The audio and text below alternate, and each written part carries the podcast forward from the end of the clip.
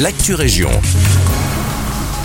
Bonjour à tous, ici Guillaume à Nivelles lors du dernier conseil communal. Véronique Van et Louison Renault, tous deux de l'opposition, demandaient qui devait réparer les abribus vandalisés.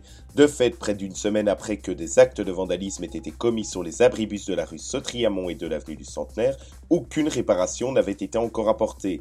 Et les débris de verre se trouvaient toujours au sol, rapporte la conseillère de défi. C'est au concessionnaire d'agir, déclare le collège. Toujours à Nivelles, ce lundi 5 décembre, la ville de Nivelles a mis à l'honneur les associations qui ont participé au dernier salon du volontariat et leurs nombreux bénévoles. Cette belle entreprise intervient dans le cadre de la Journée internationale des volontaires mise sur pied par les Nations Unies. Une très belle initiative à saluer. Pour poursuivre dans les bonnes actions, du 5 décembre au 22 décembre 2022, les membres de la commission commune hospitalière de Senef lancent une collecte de dons de produits d'hygiène.